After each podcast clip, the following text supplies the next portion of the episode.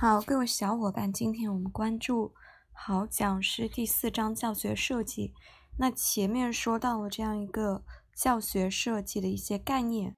和特征，它的概念，呃，是其实教育设计它是一个就是基于需求和问题的基础上，那进一步去解决方法。就培训嘛，教学嘛，肯定是要解决一种教学方法，然后通过评价和反馈。然后通过评价和反馈来，呃，逐渐去解决这些问题。所以说，培训肯定是基于某种需求，是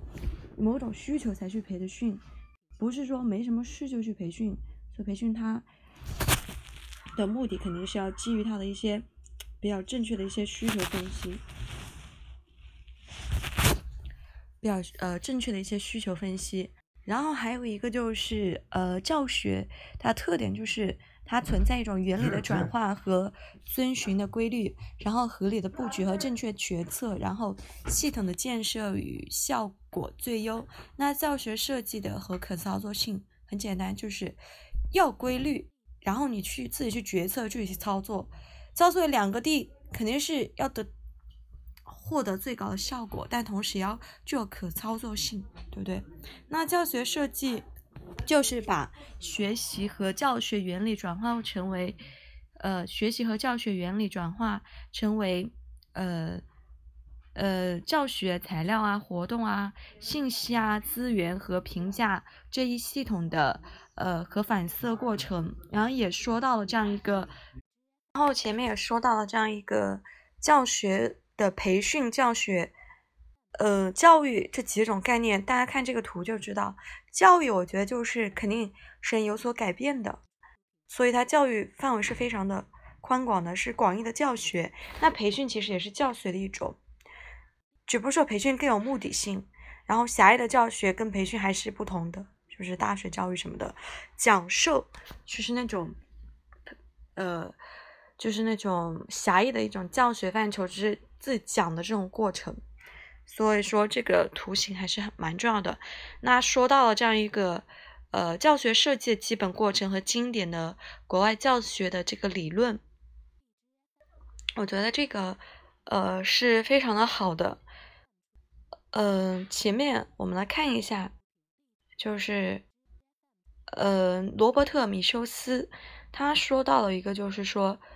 呃教学九事件，一个就是引起注意。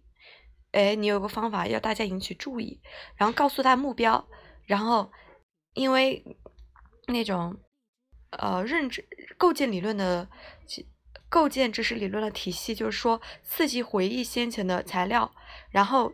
呈现这种刺激的材料，提供学习的指导，诱发学习的表现，然后提供反馈、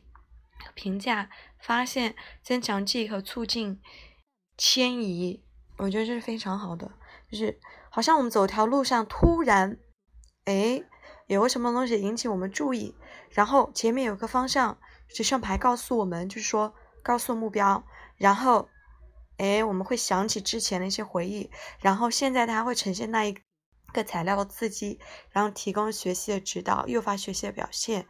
然后提供反馈和评价表现，增强记和促进迁移。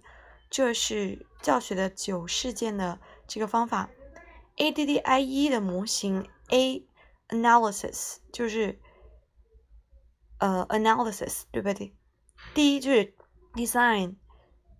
然后第一就是 develop，implementation，evaluation，这个是应用最广泛的，就是说要学什么 analysis，对不对？定将学习什么程序 design，详细说明。如何进行的程序学习策略，以及课件的创作和开发是 development，然后就是实际授课程序 implementation，对不对？然后是评价 evaluation，基本上现在分析与设计是前提，发展与执行是核心，评估是保证。一般来说都有这个，即使嗯没有 design。没有 analysis，但是 development 肯定有教材开发、教课件开发，是不是？然后 implementation，肯定评估也会有 evaluation。analysis 和 design 是什么意思呢？我们看一下 Analysis 是首要环节，是确定培训的目标的前提，也是决定培训是否能够开展的关键因素。它会通过我们前面说到的各种，就是问别人、问自己，根据自己之前的经验，问专业的机构后，或者说是那种问所有人的那种方式，来了解对象组织的各方面。还有一个，那还有几个点就是 why，对吧？五个 W，大家看，why、when、where、who、what。